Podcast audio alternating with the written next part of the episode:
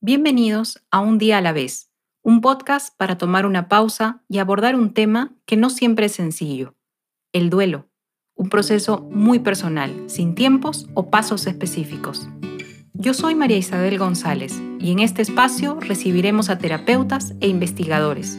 El objetivo es ayudar y acompañar en este proceso, que aunque a veces olvidamos, es también parte de la vida. Hola, ¿cómo están? Soy María Isabel González y bienvenidos a Un día a la vez, un podcast para hablar sobre el duelo. Llego a este quinto episodio con un cambio en el estilo del podcast, repensando la fórmula de sacar adelante este espacio y con ganas de cerrar esta primera etapa con un episodio testimonial. Quiero contarles mi propia historia, mi duelo. Creo que he estado evitando hacerlo porque no quería exponerme del todo. Con un día a la vez buscaba hablar de la experiencia del duelo porque sentía que era importante hacerlo, como una manera de acompañar a los demás, pero también como una manera de seguir sanando. Y desde hace poco, aconsejada por un mentor y otras personas que tienen más experiencia sacando adelante proyectos personales, me animé a hablar con más detalle sobre mi duelo.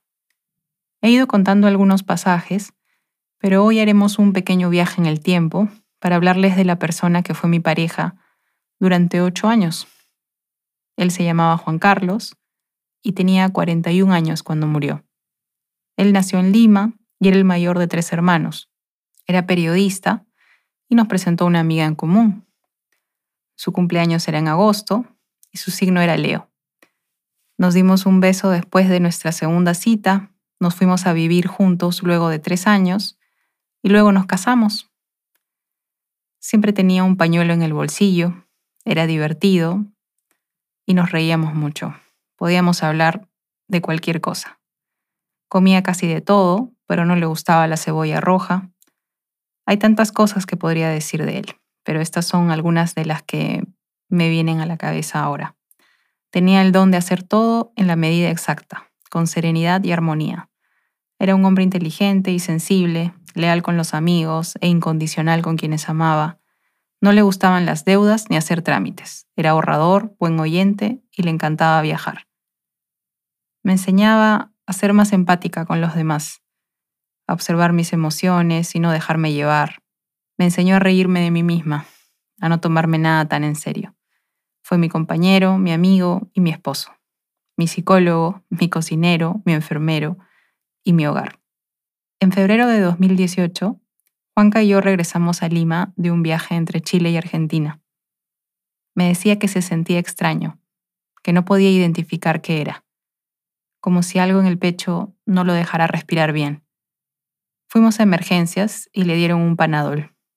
No le hicieron imágenes. Según ellos, sus síntomas era un resfrío. Al día siguiente se fue a trabajar. Su turno como editor en la noche de un diario limeño empezaba a las 5 de la tarde y terminaba entre las doce y media y una de la mañana. Yo me quedé dormida esperándolo, y cuando desperté, como a las cinco de la mañana del lunes, vi un mensaje suyo. Me decía que había vuelto a emergencias porque sentía que le pesaban las piernas y cada vez le era más difícil respirar. Como era la segunda vez que iba, un médico decidió hacerle una resonancia en el tórax. Ahí empezó todo. Resulta que Juanca tenía un tumor maligno en el timo, un órgano que está entre el corazón y el esternón.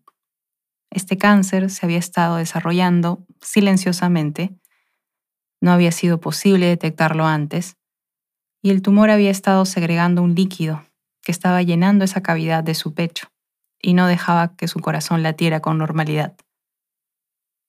Consultamos a varios oncólogos, aquí y en España, todos repitieron lo mismo.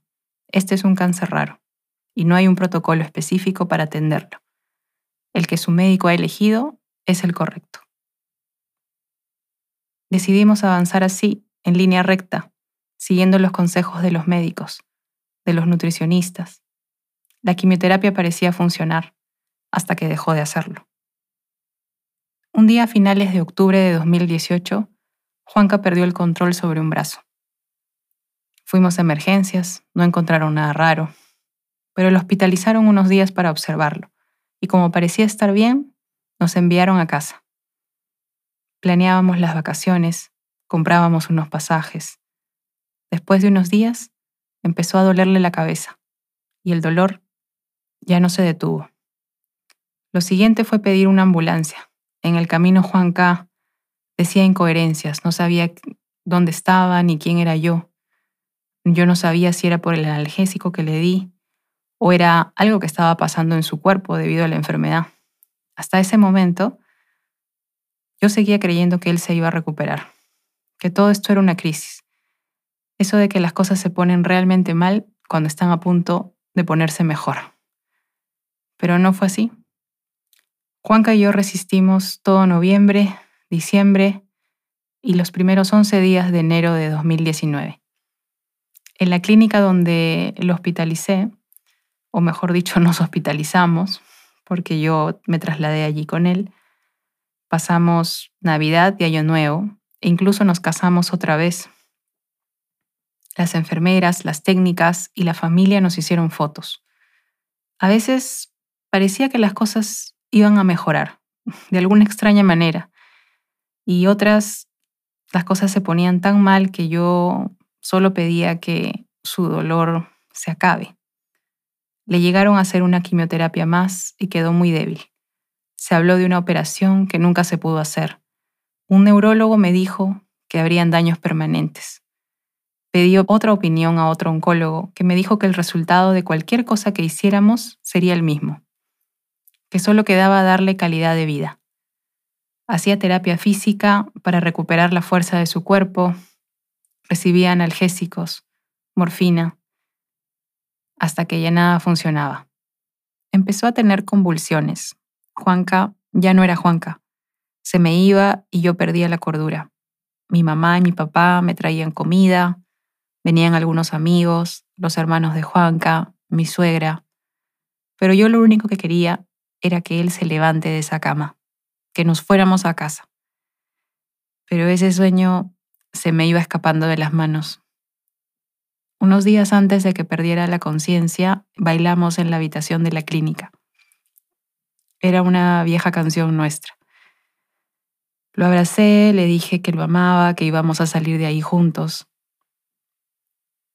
No sé cuánto tiempo después, porque ya los tiempos en mi memoria se mezclan un poco, pero un día que intentó ir solo al baño, tuvo una convulsión más y Juanca, como yo lo conocía, se perdió.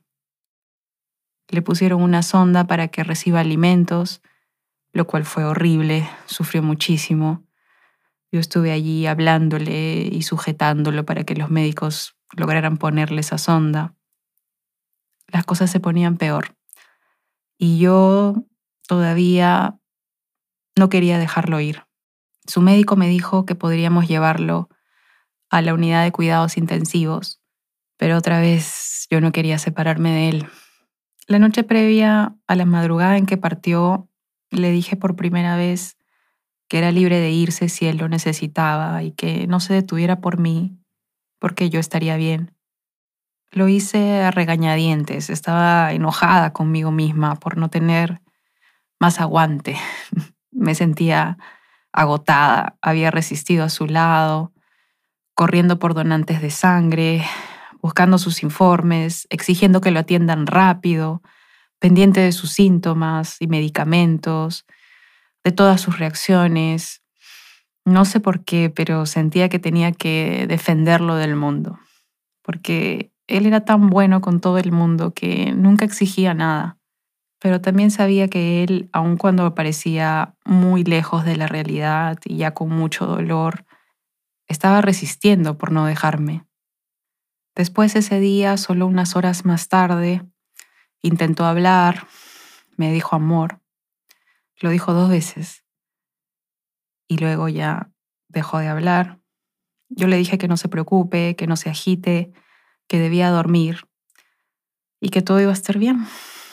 Me acosté en el sillón junto a su cama, que ya era mi cama, porque pasé ahí más de dos meses, y unas tres horas después me desperté y vi que Juanca tenía los ojos muy abiertos, su cuerpo se movía por la fuerza del oxígeno que ingresaba a su pecho a través de un respirador. Grité, la enfermera lo miró, corrió a buscar más gente y solo unos segundos después me dijeron que su corazón ya no latía. Juanca y yo siempre habíamos tenido una conexión especial.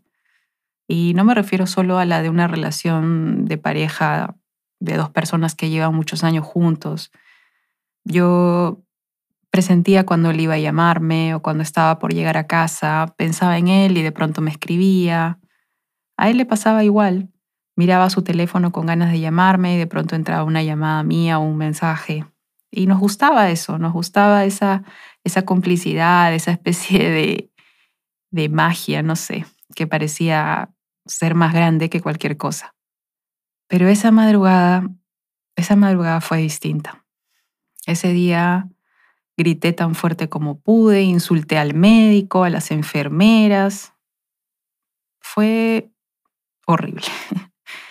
Sentía que mi cuerpo no tenía peso, no quería irme, no quería dejarlo, no quería que borraran su nombre de la pizarra, ya saben, esa que dice cuánto dolor tienes hoy, su diagnóstico, sus alergias, su tipo de sangre. En resumen, no quería que movieran nada, nada de ese pequeño mundo que habíamos construido ahí y que el tiempo se congele y que nadie se atreviera a tocarlo. Pero no fue así. Me sacaron de allí, y solo me dejaron entrar de nuevo cuando lo tuvieron envuelto en unas telas. Lo besé y lo abracé y, y acompañé a los enfermeros que lo llevaban en una camilla metálica al sótano del edificio, a una cámara fría donde su cuerpo debía esperar todos los trámites que vienen después de la muerte. Le hablaba y los enfermeros me miraban la verdad no recuerdo qué dije. Quien crea que todo termina ahí se equivoca porque para los que quedamos vivos la muerte es un proceso, un continuo papeleo, una cosa que empieza a rodar como un ovillo que hay que seguir y no se detiene. Funeraria, plata, familia, cremación, urna, flores. Son solo algunas de las cosas que van a empezar a, a bombardearte mientras tú estás tratando de asimilar lo que acaba de pasar. Recuerdo que mientras mis amigas, mi madre y una enfermera empacaban nuestras cosas, me fui al baño a vestirme y todavía no, no encajaba en mi cabeza que eso acababa de suceder. Durante el velorio escuché a muchas personas, leí las dedicatorias de las flores que le enviaron, abracé a mi suegra y a mis familiares. Incluso creo que hasta me reí con historias en común con las diferentes personas que iban llegando. Todo fue como, como estar en automático y el dolor, la constatación de lo que había sucedido venía, venía por partes. Esto ocurrió el 11 de enero de 2019. Ese día se fue, se fue mi chato. Y así nuestra feliz coincidencia de ocho años. Así terminó. El día de su muerte fui muy consciente de todo, pero a la vez sentía que debía cumplir con los demás, con mis padres, con mi familia política, con que todo debía seguir cierto orden. Por ahí alguien me dijo, la vida sigue. Yo conversaba con la gente, lloraba, luego volví a hablar. No sé por qué, como les digo, una parte de mí pensaba que todo esto no era real que Juanca iba a volver en algún momento y todo se iba a resolver. Decidí cremarlo porque no soportaba la idea de que su cuerpo se pudra bajo tierra. No sé qué signifique eso, si hay que analizarlo, no lo sé, solo sé que en ese momento eh, esa fue mi decisión. Pedí que dividieran sus cenizas y le dieran a mi suegra una urna con una parte de estas. Nunca regresé a vivir a nuestro departamento, no podía.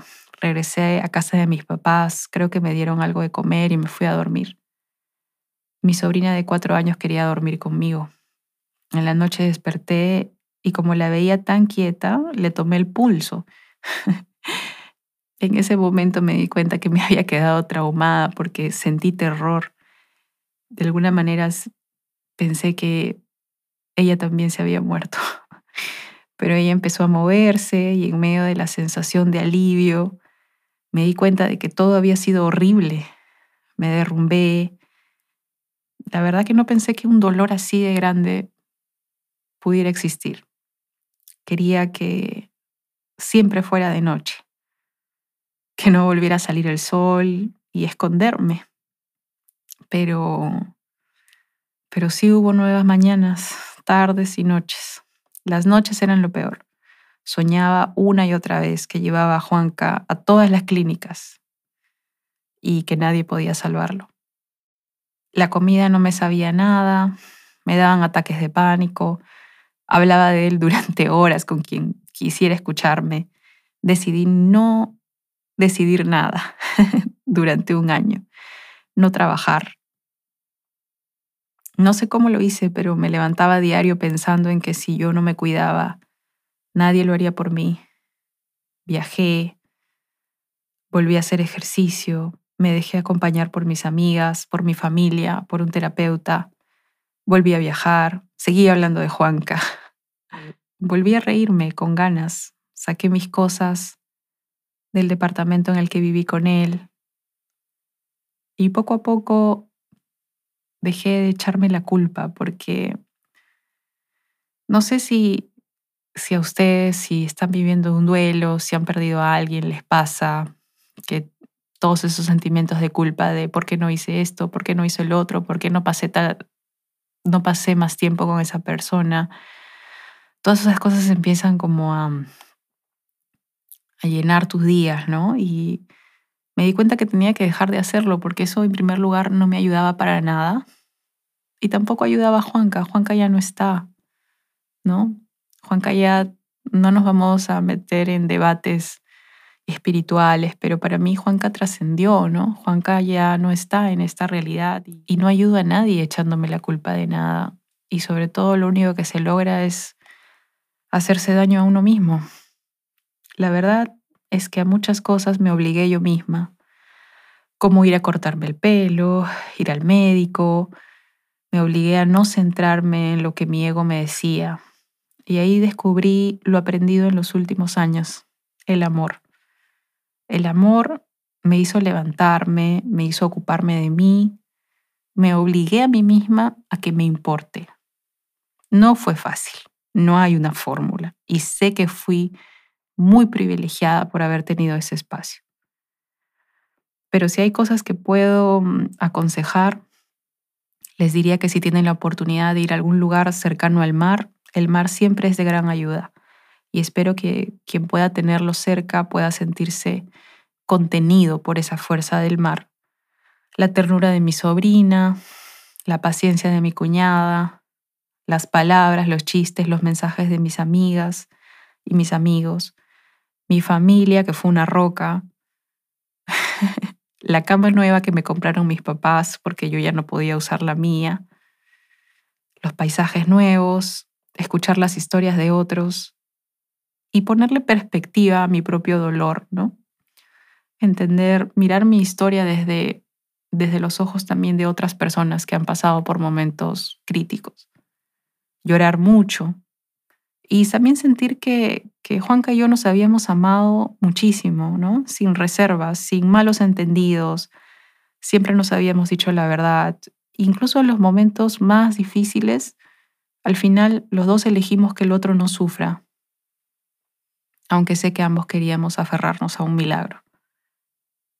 También fue parte de mi proceso mi familia política, mi suegra. Y bueno, volviendo a Juanca, él siempre será parte de mi historia, siempre. Ahora su voz es como la de un amigo, la tengo presente, como el día en que fui a sacar mi licencia de conducir y me puse nerviosa. Luego recordé una frase que él siempre decía, hay tiempo, todavía hay tiempo. Yo siempre me desesperaba eh, cuando él decía eso, porque sentía que siempre estábamos tarde. Ahora lo entiendo. Siempre puede haber tiempo para lo que consideremos importante. No creo que nuestras historias se resuman a las cosas difíciles que nos suceden en la vida, pero sí creo que es verdad que la forma en que reaccionamos nos hace conocernos más a nosotros mismos, Nos muestra nuestra vulnerabilidad, nuestra fortaleza, qué hay dentro de nosotros más allá de lo que nos hayan enseñado que es correcto. A veces no se puede ver en el momento, pero el tiempo puede darnos ese espacio. Pasaron meses que se sintieron como horas. Los primeros cumpleaños fueron difíciles, el mío y el de él. Pero siempre pensé en su sonrisa amable, en la manera en que él me miraba. Y así como él era tan dulce conmigo, busqué serlo conmigo misma, ser más compasiva, más amable, a tener planes de nuevo. Y así la vida se fue imponiendo. Es difícil conseguir la armonía, pero trato de obligarme a parar y ver todo lo que hay a mi alrededor, ser agradecida, ser consciente, porque al final la vida es, es solo un momento, nada es, nada es permanente. Lo extraño y pienso en él con cariño y luego sigo con mi vida. Hoy me conozco más después de todo lo que pasó y me gusta la persona en la que me voy convirtiendo. En algún momento creía que vivir aferrada al dolor era una forma de no olvidarlo, pero poco a poco mi mente me fue llevando por otro camino. No sé si les ha pasado, pero a mí siempre me ha llamado la atención cómo nuestra, cómo nuestra inteligencia puede resolver cosas aún mientras no seamos conscientes de que las está trabajando en paralelo a lo que hacemos en el día a día. Por ejemplo, ¿no les ha pasado eso de que un día tratan de recordar el nombre de una película y por más que lo intentan, no viene a su mente? Y de pronto en el día y la hora menos pensada, lo recuerdas. Quizás los científicos obviamente tienen un nombre para esto, pero yo creo que algo parecido me pasó con respecto a mi proceso de luto, de duelo, mejor dicho. Fue una sucesión de cosas, la suma de un montón de ingredientes que fui integrando a una receta que en un momento creí que era una buena pantalla para que los demás me dejaran tranquila y dejaran de preguntarme si ya me sentía mejor. Pero resulta que sí mejoré. Hice un trabajo interno como nunca en mi vida y me llevé a mí misma a ver el mundo otra vez como un lugar en el que sí quiero estar. He hablado mucho sobre este proceso con amigas, que son consejeras profesionales, con mi terapeuta y hasta con un guía espiritual. Y junto a ellos también llegué a la conclusión de que sería bueno compartir en algún momento todo esto. No solo para seguir sanando yo, sino también para ayudar a otras personas a sentir la confianza de hablar sobre sus propias pérdidas. Así que fue en este camino que pensé en crear este podcast como un espacio seguro para hablar sobre la muerte, la pérdida, la viudez y todas aquellas cosas que a veces nos guardamos y tratamos de seguir sanando de manera individual, pero por experiencia propia creo que es mejor hablarlo y compartirlo. Una pena entre dos o más puede ser más llevadera. Antes de terminar, quisiera compartir algunos, no sé si decir consejos, pero son cosas que a mí me sirvieron y si a alguien le pueden ayudar, pues nada, aquí voy. Em, realmente creo que el duelo es una etapa para expresarse. No creo que, que haya que aislarse ni tener vergüenza de demostrar nuestro dolor. El dolor es una emoción tan válida como cualquier otra y es tu derecho llorar si quieres. Crea un sistema de apoyo entre tu familia, tus amistades y, si es posible, un terapeuta. Si prefieres no ir a reuniones con mucha gente, aunque bueno, ya sabemos que es pandemia, no deberíamos ir a reuniones con mucha gente, igual lo que quiero decir es que la prioridad es que te sientas a gusto y en confianza en donde estés. Déjate querer y siente el amor de quienes te rodean en cada cosa que hacen por ti. Creo que la actividad física es muy buena para las personas que estamos pasando por un momento de duelo, por un momento de dolor, ya sea correr, nadar, caminar o ir al gimnasio si quieres, ponernos en contacto con nuestro cuerpo, sentir esa descarga de energía, de verdad nos cambia el ánimo, te ayuda a pensar distinto. Así que así hayan sido reacios al deporte antes, yo creo que integrar una de estas actividades en tu día a día de verdad que puede hacer una gran diferencia. Si es posible, viaja. ya sea un fin de semana o por más tiempo, según se acomoda a tus posibilidades. Y elige un lugar que te haga feliz. De nuevo, busquemos cosas que nos hagan sentir bien, que nos hagan sentir confortados. El mar y las olas, ya les dije que para mí ir a un lugar que tenga el océano al lado de verdad es algo muy bueno. Siempre creo que es una buena idea porque ayuda a serenarse. Pero también puedes ir a un lugar que sea más de sierra, montañas, bosques. El verde brillante siempre nos va a ayudar a llevarnos a un estado de tranquilidad y seguridad. Haz cosas por ti y para ti. Elige aquello que te hace bien, que te motiva y que te hace conectarte con el mundo y quienes te rodean. No lo pienses tanto. Utiliza este momento para detenerte y pensar en qué quieres hacer. ¿Qué podrías hacer que te haga bien? Pequeñas actividades que cambien tu ánimo. Cambiar tu manera de alimentarte, adoptar un perro, leer ese libro que tanto postergaste. Hazlo hoy. Esta es tu oportunidad. Así que, mm, bueno, esa es mi historia. Podría contarles muchas más cosas, pero por ahora lo vamos a dejar hasta aquí. Les agradezco mucho por haberme escuchado y, eso es lo que quiero que se lleven, que un día a la vez es un espacio seguro donde podemos compartir historias y donde también espero poder acompañarlos. Gracias y hasta un próximo episodio. Un día a la vez es un podcast hecho por Juan José y María Isabel González. Escúchanos en Spotify, Google Podcast o Apple Podcast.